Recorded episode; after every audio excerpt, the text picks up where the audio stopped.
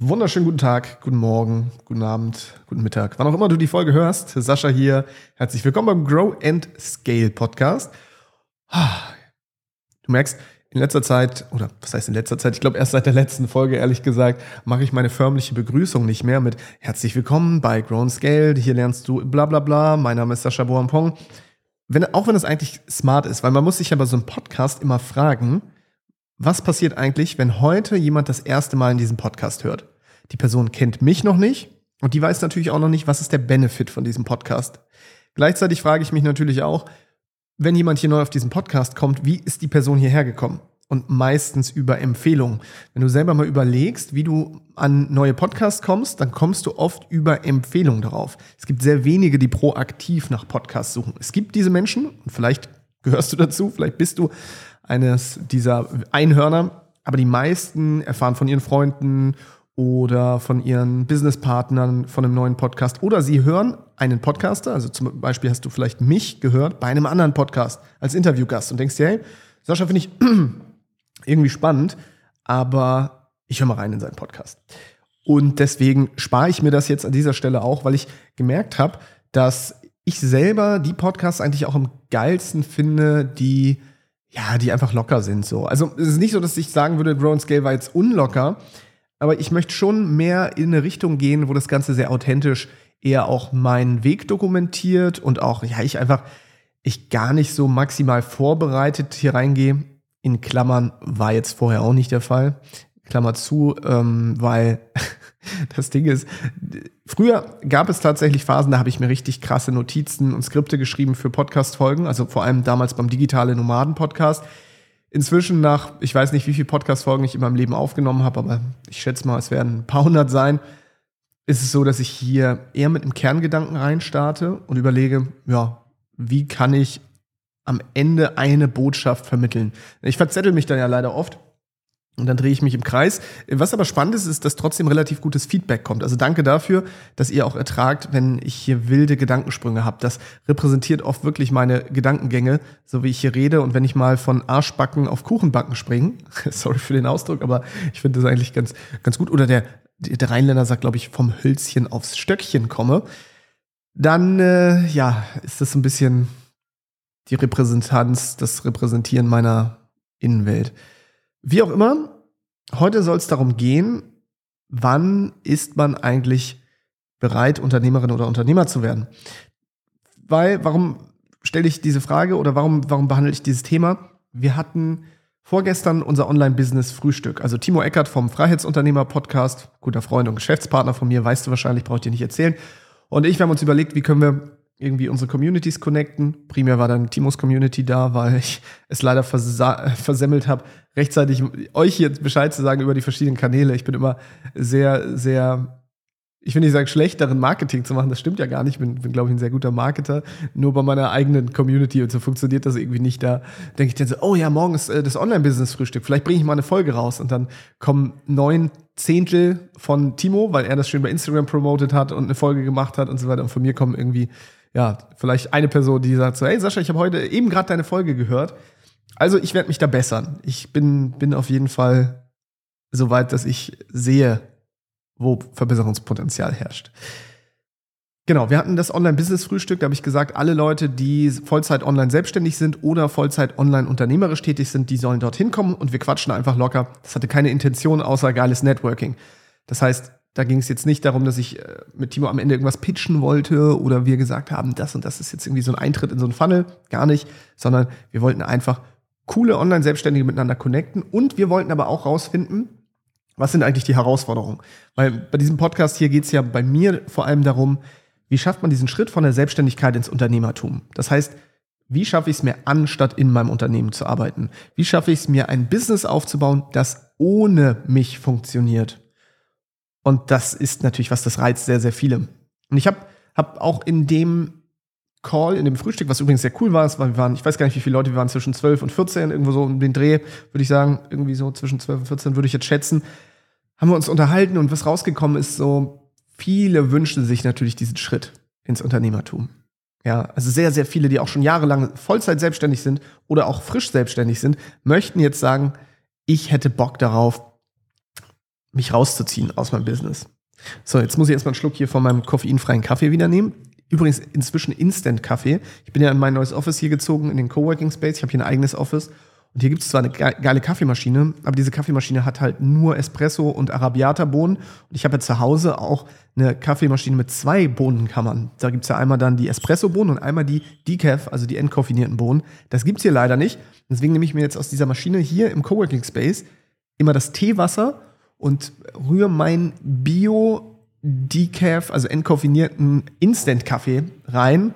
Ja, und trinke jetzt hier Instant-Kaffee. Der ist aber gar nicht so schlecht, wie man denkt. Also Instant-Kaffee hat, äh, hat ja einen schlechten Ruf, aber ich würde sagen, also mein Mount Hagen entkoffinierter Bio-Instant-Kaffee, ja, den, also den kann ich nur empfehlen. Habe ich äh, in meiner Sleep Hack-Folge übrigens, ich weiß nicht, welche das ist, äh, einfach Grow and Scale Podcast Sleep Hacks eingeben habe ich den auch verlinkt in so einem Dokument, wo ich alle Tools und Gadgets und so drin habe.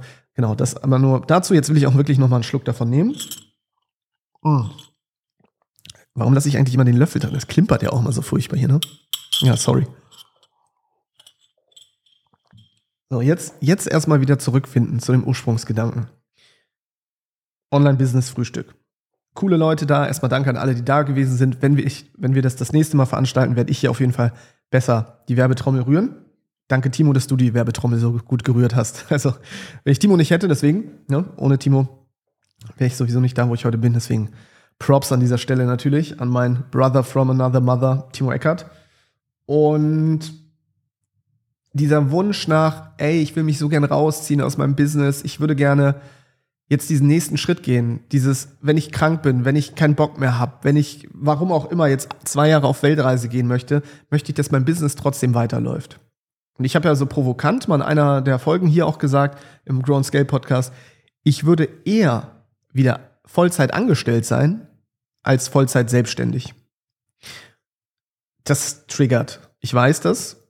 Lass mich das kurz nochmal mit ein bisschen mehr Kontext versorgen. Und zwar aus meiner heutigen Sicht, wo ich zu 99, naja, nicht, nicht zu 99, vielleicht zu 90 Prozent als Unternehmer und Investor tätig bin. Da sagt es sich natürlich sehr leicht, weil klar, ich habe das Glück, dass ich diverse Firmen gegründet und mitgegründet habe und diese von anderen Menschen geführt werden. Jetzt braucht es mich in diesen Unternehmungen, wenn überhaupt, als Berater. In manchen mehr, in manchen weniger. Das heißt, da bin ich ja dann manchmal auch selbstständig, aber nicht selbstständig gegen Honorar, sondern gegen Anteile. Aber per se, wenn ich jetzt heute, heute ist der 5. Mai 2023, wenn ich jetzt sagen würde, hey Leute, so und so sieht's aus, ich möchte jetzt mal ein Jahr auf Reise gehen oder vielleicht auch nur ein halbes Jahr mit der Family, äh, ich möchte gar nichts mehr machen, dann könnte ich das mit den Geschäftspartnern absprechen und bei den meisten wird das wahrscheinlich auch funktionieren. Es würde auch Fälle geben, da würden manche vielleicht sagen, du Sascha, dann ist jetzt gerade schlecht irgendwie. Hm aber ich glaube, per se wird das schon funktionieren. Ich habe es jetzt noch nicht gemacht. Habe jetzt auch keine Intention, das gerade zu tun, aber so. Und das heißt, das Business würde weiterlaufen, die Business, Plural von Business, die Business, ich, ich google das jetzt, das ist ja eigentlich Quatsch. Plural Business. Businesses. Okay, die Businesses, die würden ja weiterlaufen, auch ohne mich. Und das ist was, das finden viele richtig geil, so diese Vorstellung. Ne? Weiter Geld verdienen, weiter ja, einfach die Sicherheit zu haben, dass das Geld reinkommt, obwohl man selber nicht mehr arbeitet operativ. Und der Grund, warum ich ja Unternehmer geworden bin, ist übrigens, weil ich ja gesagt habe, wenn ich Daddy werde, also als ich erfahren habe, ich werde Vater, als meine Partnerin mir das gesagt hat, habe ich gesagt, ich kann auf keinen Fall Vater werden als Selbstständiger, weil ich habe keinen Bock, die ganze Zeit hasseln zu müssen und dann irgendwie das gar nicht genießen zu können und ja, dann Vater und Selbstständiger zu sein, da wusste ich, ich kann maximal 50 Prozent Vater sein, maximal 50 Prozent Selbstständiger. Und das wollte ich nicht. Und deswegen habe ich gesagt, ich muss Unternehmer werden. Das heißt, ich hatte eine Deadline. Bis dahin müssen alle Unternehmungen unabhängig von meiner Person sein. Fast forward, das hat geklappt. Das hat geklappt. Und heute sitze ich jetzt hier und bin Teilhaber mehrerer GmbHs. Ähm, und die laufen zum größten Teil unabhängig von meiner Person. Also nicht nur zum größten Teil, die laufen per se unabhängig von meiner Person. Und klar, wenn ich jetzt mit Menschen spreche und das erzähle und sage, ich wäre lieber wieder Vollzeit angestellt als Vollzeit selbstständig, dann denken die, ja, aber Sascha, du warst doch auch Vollzeit selbstständig. Und das ist auch richtig. Und ich behaupte ja auch immer noch, Man sollte auch Vollzeit selbstständig sein, bevor man Unternehmerin oder Unternehmer wird. Man kann das gar nicht überspringen. Man kann das gar nicht überspringen, weil die Learnings, die ich gemacht habe in den Jahren, auch mit Timo Eckert, bei den diversen Projekten, Blut, Schweiß, Tränen, die Fails, die Skills, die wir uns angeeignet haben, die haben dann dazu geführt, dass ich heute einigermaßen einschätzen kann. Auch nicht gut, ich würde sagen, ich bin, ich bin auch kein richtig guter Unternehmer. Es gibt deutlich bessere, ja. Also, das will ich gar nicht von mir behaupten, aber ich kann einigermaßen einschätzen, was braucht es, um ein Business aufzubauen. Und wenn du diesem Podcast hier länger lauschst, dann weißt du, dass ich mich ja auch sehr viel auf die ganzen Konzepte von Mike Michalowitz beziehe. Auf, also kann ich nur empfehlen, alle Bücher von diesem Mann zu lesen. Und ich bin ja selber auch zertifizierter Fix This Next Berater. Das ist eins seiner Bücher.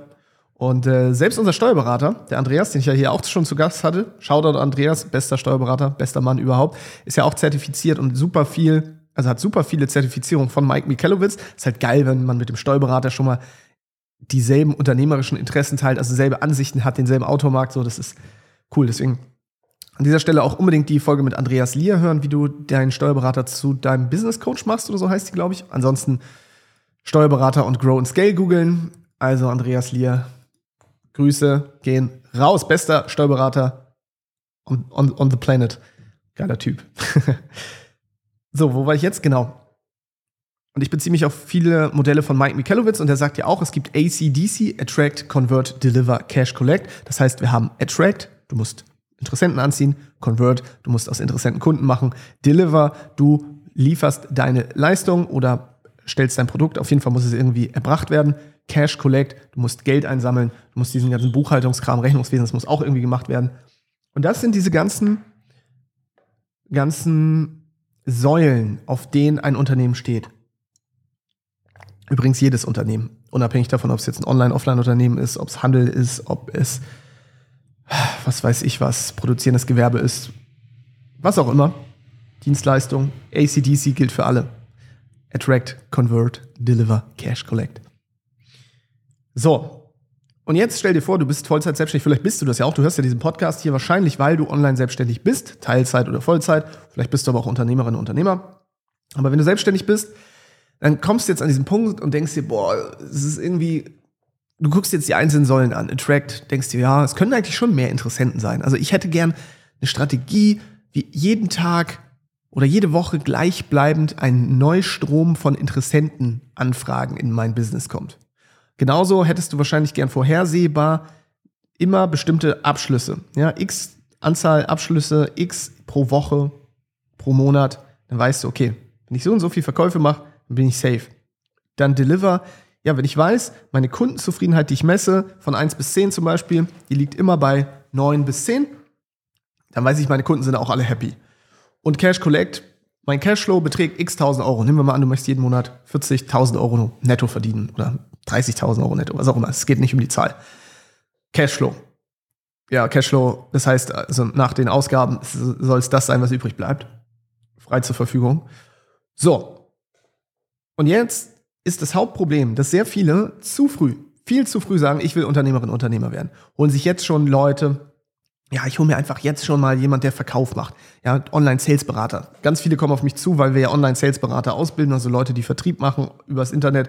In der Online-Sales Academy unter onlinesales.de bilden wir diese Menschen aus. So, und jetzt holt man sich so jemanden rein und denkt, der rettet einen. Aber das Problem ist, wenn du Attract nicht gemeistert hast, das heißt, du hast gar nicht genug Interessenten, die sich jetzt zum Beispiel für so ein Gespräch eintragen. Ja, was willst du dann mit einem Online-Sales-Berater? Was soll der denn machen? die drei People pro Monat, die kannst du selber, die kannst du selber abschließen. Und wir fahren so ein bisschen eine andere Methode, äh, die wir auch gelernt haben mal, und zwar äh, die Burnout-Methode nennt sich das. Und zwar im Grunde genommen sorgt man erstmal für so viele Interessenten, dass man sagt, boah, ich kann die kaum noch versorgen. Also ich bin kurz davor oder bin schon dabei, dass ich wirklich den ganzen Tag nur noch mit Interessenten telefoniere, weil die sich alle melden. Im Grunde genommen wenn Attract und Convert, äh, ja, Attract und Convert, also Marketing und Sales maximal ausgelastet ist, du hast also einen konstanten Strom an Interessenten und Salesgespräche und schließt auch permanent ab, dann ist das ein guter Moment, wo man sagt, okay, jetzt habe ich das Wissen, das Know-how und anscheinend auch schon ein System zur Generierung von genug Interessenten, von genug Salesgesprächen, dass ich das jetzt unternehmerisch outsource.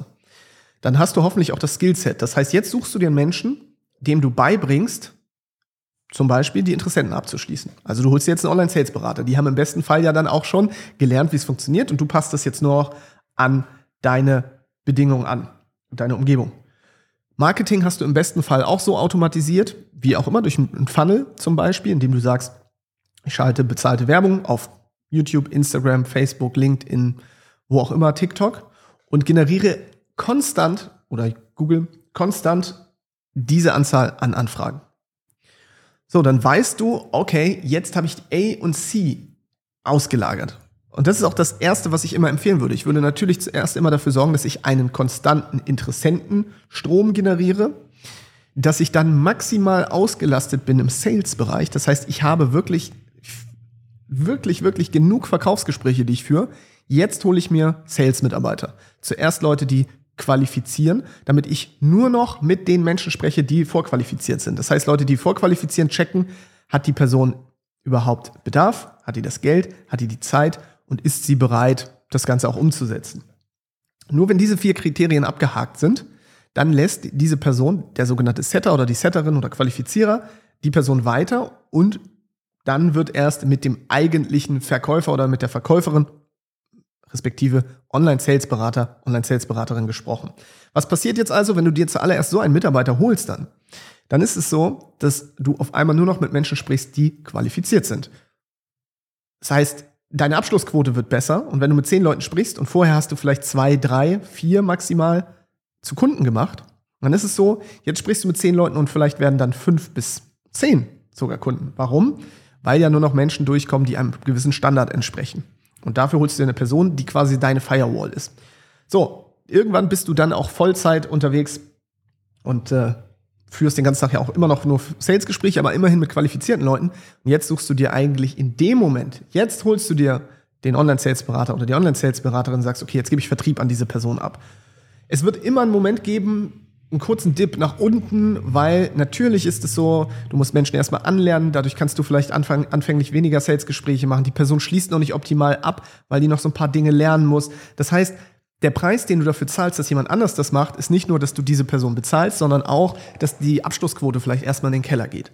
Aber das ist generell immer der Preis, wenn du Unternehmerin oder Unternehmer wirst, dass du davon ausgehen musst, dass es nie so wird, als wenn du alles selber machen wirst, weil diese 100 Prozent, die du gibst oder die 120 Prozent als Gründer und Gründerin, die kannst du von deinen Mitarbeitern nicht verlangen.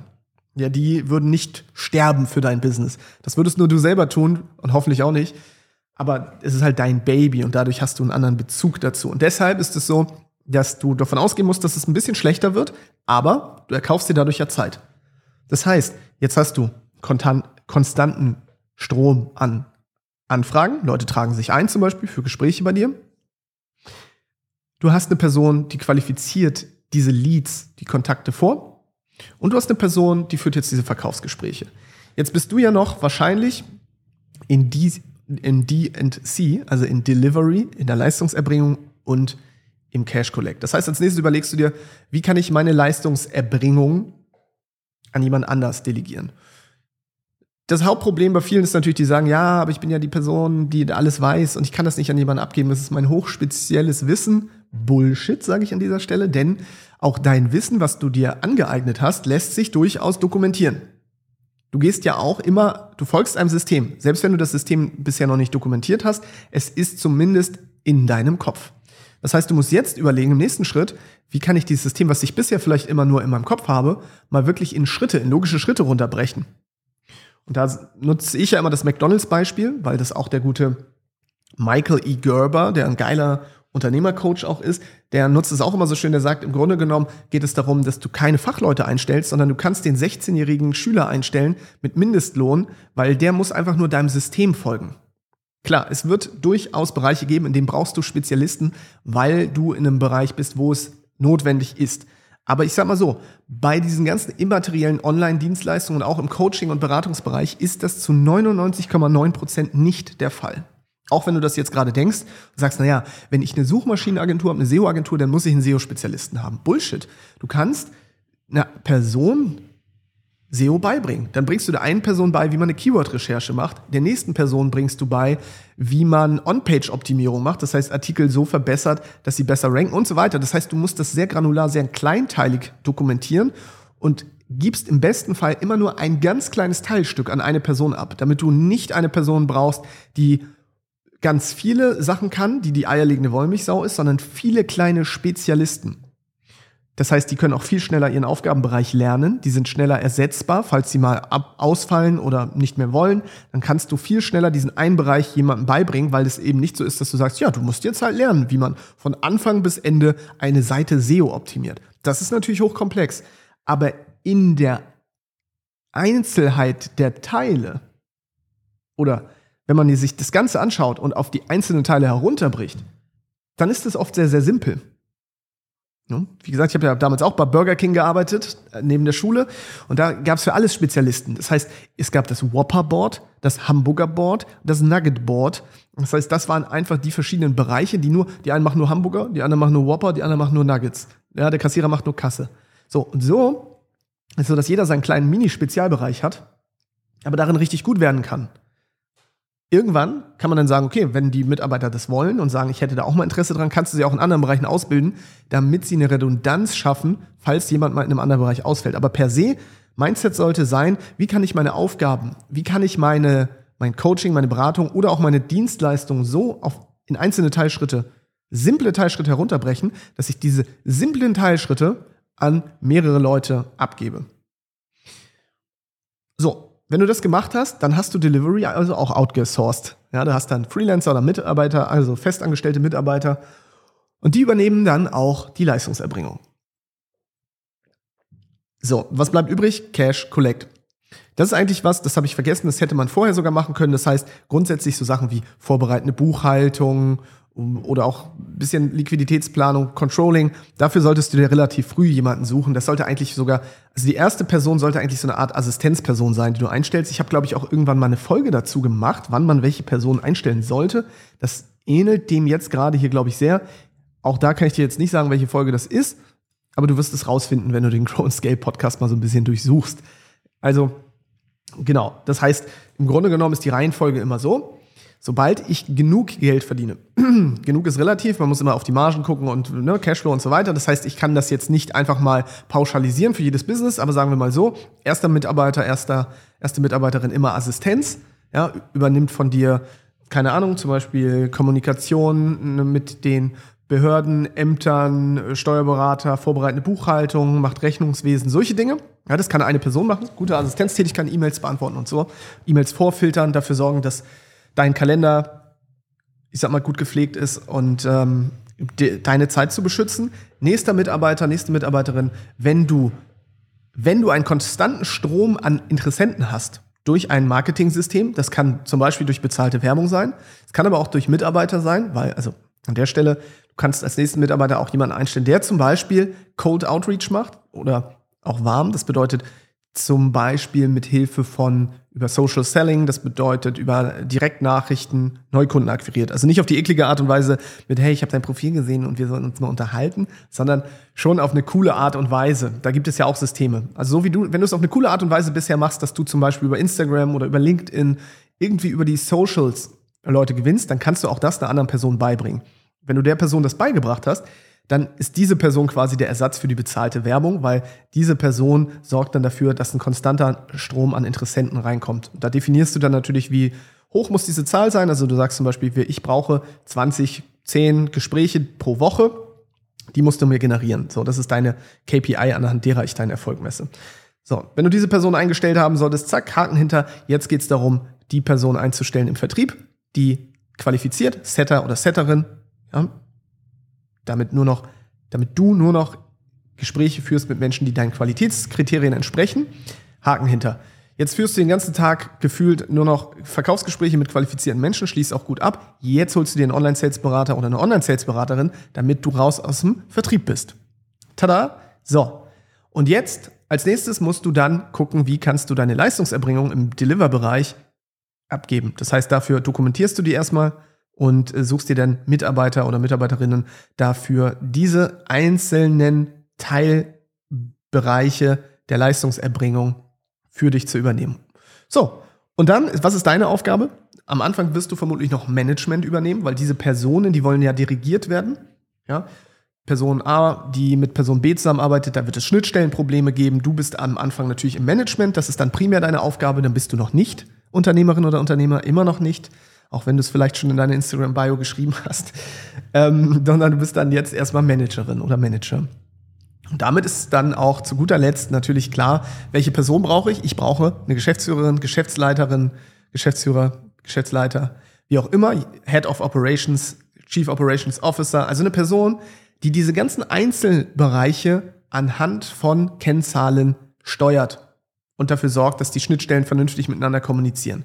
Diese Person muss nicht Expertin oder Experte in den einzelnen Bereichen sein, die muss aber verstehen natürlich, was sind hier die Erfolgsmesskennzahlen und wie schaffe ich es, dass es Reibungsverluste, dass die minimiert werden, dass Kommunikationsprobleme minimiert werden. Das heißt, diese Person sagt, ich dirigiere für dich den ganzen Tag dieses wunderbare Orchester aus ACDC.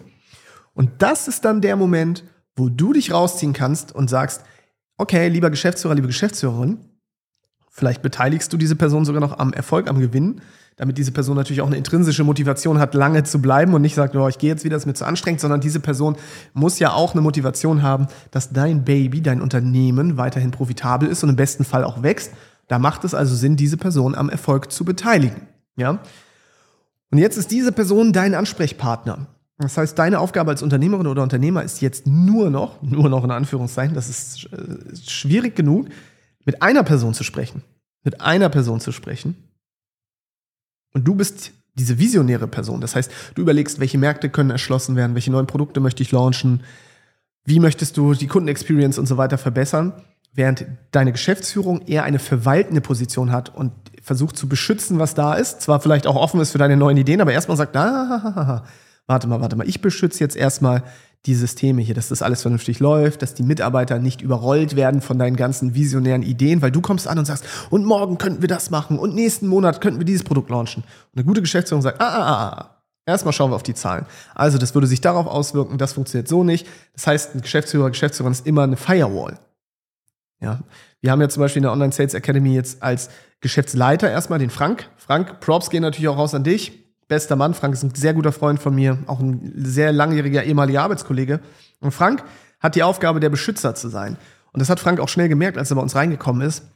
Denn während wir Gesellschafter und auch ja, während wir Gesellschafter vor allem natürlich immer neue tolle visionäre Ideen hatten, hat Frank immer auf, schon früh auf die Zahlen geguckt und uns eigentlich gesagt, ey Jungs, ihr müsst darauf achten, darauf achten. Haben wir natürlich nicht darauf geachtet, weil wir erstmal dachten, ey, nee, nee, nee, wir müssen jetzt hier noch weiter wachsen und das können wir noch machen. Und dann hat Frank natürlich irgendwann recht gehabt und äh, hat gemerkt, so Jungs, ihr, toll, dass ihr jetzt so viele Ideen hattet und äh, versucht habt, immer weiter zu wachsen, aber ihr habt dabei echt ein paar eklatante Fehler gemacht, weil ihr auf die Zahlen nicht geachtet habt, weil ihr hier noch keine Systeme geschaffen habt. Hier gibt es noch keine Prozesse.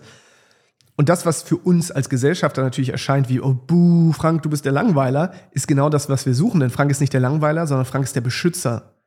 Und ein Geschäfts-, guter Geschäftsführer ist genau das.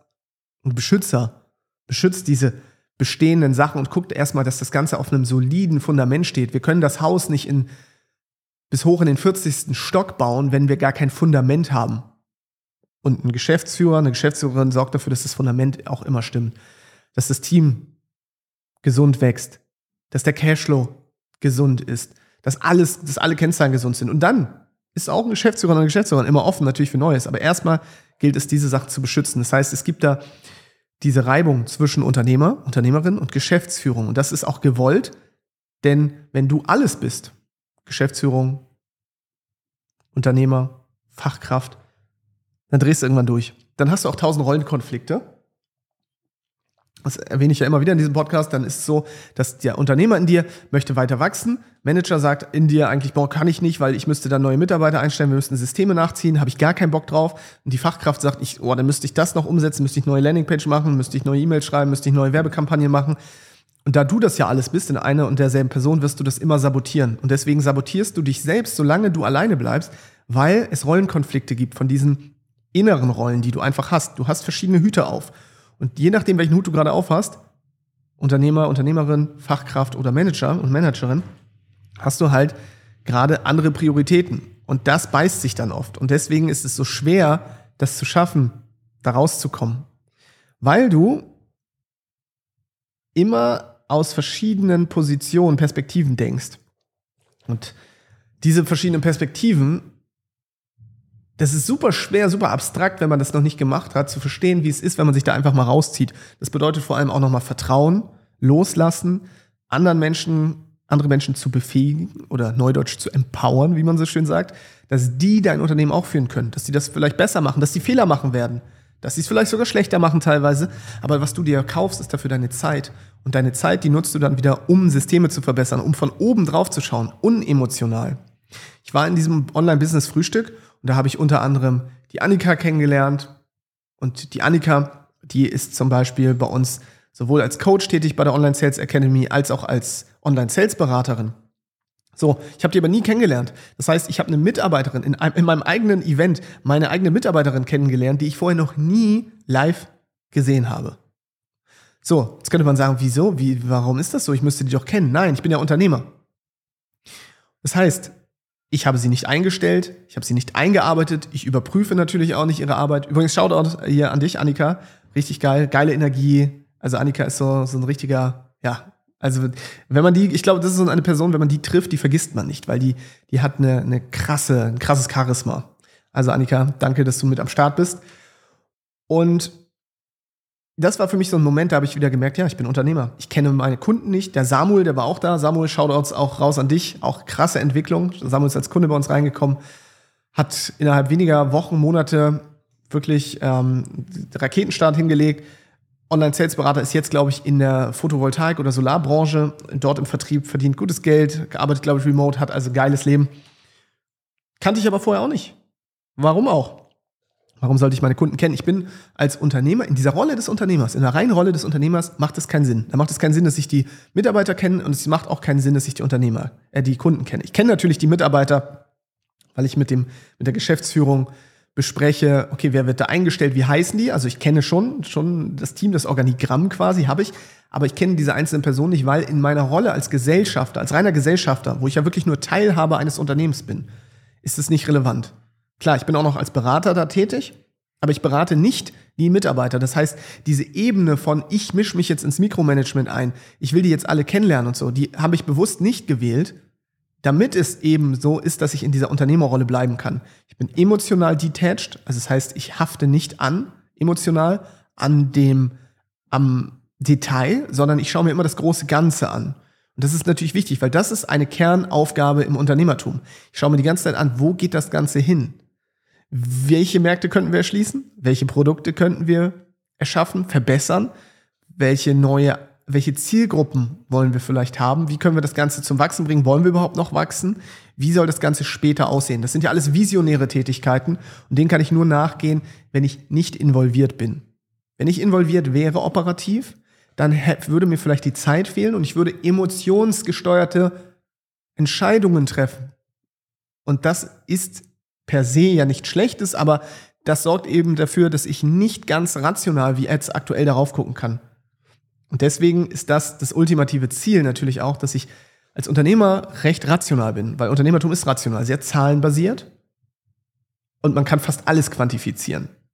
Ja, also das klingt immer so herzlos, das ist es aber überhaupt nicht. Ich liebe diese ganzen Unternehmungen, ich liebe all das, was wir tun. Ich sehe die Menschen nicht nur als Zahnräder in einem System. So ist das nicht aber ich betrachte das Unternehmen per se schon als System, als System, was Wert stiftet. Und da braucht es dann bestimmte Komponenten, Marketing, Sales und bla bla bla. Ne, Habe ich ja eben gerade alles erwähnt. Und so sehe ich das schon. Aber trotzdem sind die einzelnen Menschen vom, von der Führungskraft bis hin zum Kunden natürlich alle wertvoll. Und das heißt auch, das Herz, das muss weiter durchscheinen. Das muss bis zum, das muss auch bei den Kunden ankommen. Das heißt, selbst das muss man systematisieren. Wie kann man Wertschätzung systematisieren? Selbst darüber machen wir uns logischerweise Gedanken. Wie kann jeder, jede Person, egal ob Shareholder oder Stakeholder, merken, dass wir hier mit Herz unterwegs sind und das nicht nur ein reines Numbers Game für uns ist. Das war jetzt ein sehr krasser Sprung. Ursprünglich wollte ich ja sagen, wann ist es eigentlich soweit, wann solltest du Unternehmerin oder Unternehmer werden? Conclusio, nicht zu früh.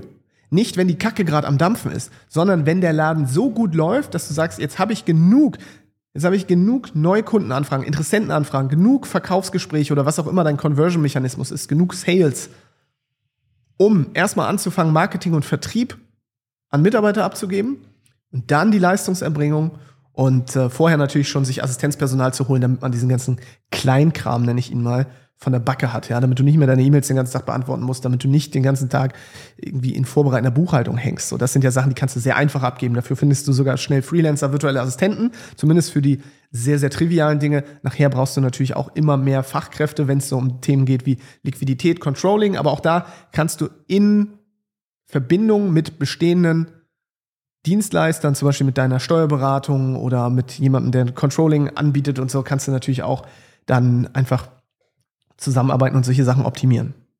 Und dann systematisierst du das. Also merke dir, es ist, funktioniert nicht, wenn du sagst, boah, eigentlich habe ich keinen Bock mehr auf mein Business, ich würde gerade gern raus, weil es ist total anstrengend, ich, es kommt nicht genug Interessenten rein und so.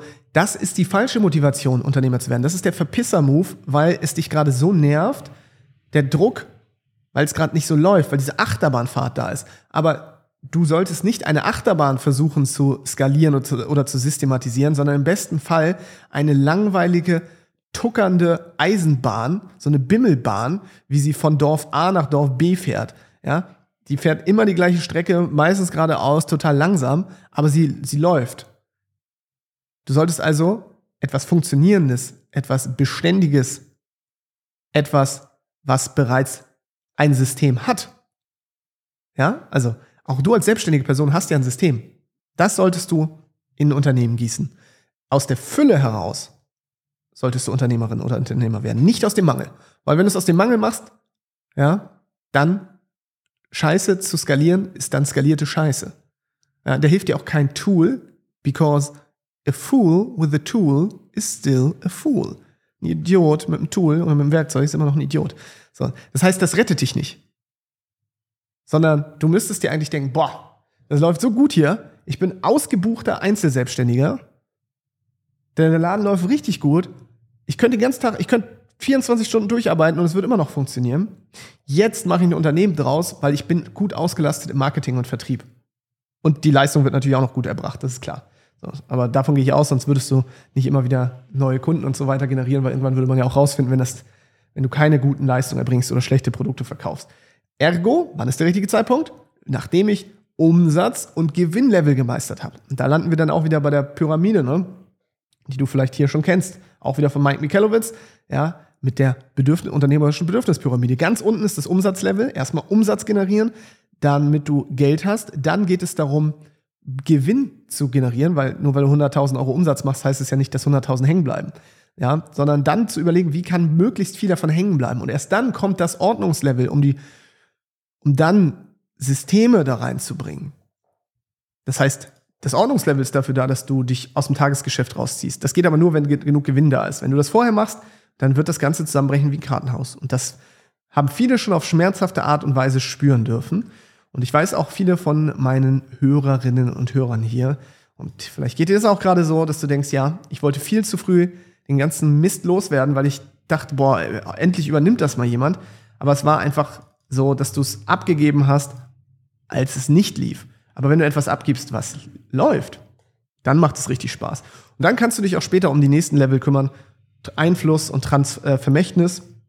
Das heißt, wie kannst du mehr Impact haben auf, die, auf das Leben deiner Mitarbeiter, deiner Kunden, auf das Leben der Menschheit und wie kannst du etwas hinterlassen, was dich überlebt. Ein Vermächtnis, Legacy, wie man auf Englisch sagt. Uh, ei, ei, ei. Guck mal, fast 40 Minuten sind das jetzt geworden. Aus der Hüfte geschossen, ohne Skript. Ich hoffe, es hat dir gefallen. Ich hoffe, du konntest was mitnehmen.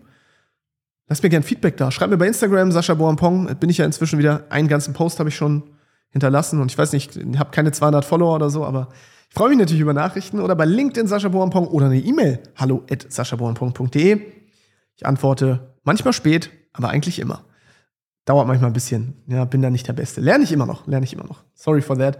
Aber ich freue mich trotzdem. Also, wenn du, selbst, selbst wenn es nur eine kurze Sprachnachricht ist oder so, die du da lässt, einfach sagst, ey Sascha, Folge hat mir gefallen, finde ich geil. Und was mein Traum wäre, wäre natürlich, das hat noch, glaube ich, noch keiner gemacht. Das heißt, du hättest jetzt äh, die Möglichkeit, die erste Person zu sein, vielleicht mal eine Insta-Story oder so zu machen, dass du diesen Podcast hörst, mich zu verlinken. Ich reposte das. Da freue ich mich dann wie so ein kleines Kind, weil ich das bisher noch gar nicht erlebt habe, glaube ich, dass das jemand macht. Genau. Ansonsten Bewertung gerne da lassen bei Spotify. Einfach Grow and Scale eingeben bei Spotify, ja, in das Suchfeld Grow and Scale. Dann auf meinen Podcast klicken, ganz oben rechts auf die drei Punkte. Oder? Stimmt das? Nö. Also wenn du auf Grow and Scale klickst, wenn du es gefunden hast, ah, dann, dann kannst du einfach auf diesen Stern klicken. Das sieht man fünf Sterne, 123, klickst du auch drauf und kannst mir, also wenn du, wenn du richtig lieb bist, lässt du auch fünf Sterne da. Würde ich mich total drüber freuen. Wenn du mir weniger geben willst, weil ich nicht fünf Sterne verdient habe, dann sei es auch so. Und ansonsten, Bewertung bei Apple Podcasts, wenn es die Menschen noch gibt bei Apple Podcasts, aber ich glaube schon, weil ein Teil meiner Hörer hört schon noch per Apple Podcasts, schaue schau ich gerade mal die Statistiken, dann kannst du mir sogar eine Bewertung schreiben, die lese ich ja hier auch vor. Würde ich jetzt ja auch wieder machen, wenn es mehr gäbe, aber aktuell gibt es tatsächlich gar nicht so viele. Aber doch, 38% meiner Hörer sind immerhin noch Apple Podcast-Hörer, 49% Spotify und der Rest ja, verteilt sich so auf diverse Sachen. Also von daher, an euch Apple-User, meine Apple-Fanboys und Fangirls. Schreibt mal eine Bewertung. Ich lese die doch hier vor. Ich würde mich mega freuen. Würde ich mich echt drüber freuen. Und Folge gerne weiterleiten an Freunde, Bekannte, Verwandte, andere Unternehmer, Selbstständige, was auch immer. Jo, ich werde mich jetzt hier verabschieden. Fange jetzt an, mein Frühstück zu machen und dann habe ich erstmal ein paar Calls. Genau. Grüße aus dem schönen Rendsburg in Schleswig-Holstein. Das ist der Mitte Schleswig-Holsteins. Und wir hören uns dann in der nächsten Folge von Grow and Scale. Bis dahin, ich wünsche dir alles Gute, viel Erfolg auf deinem weiteren Weg zum Unternehmer, zur Unternehmerin. Wir hören uns. Bye.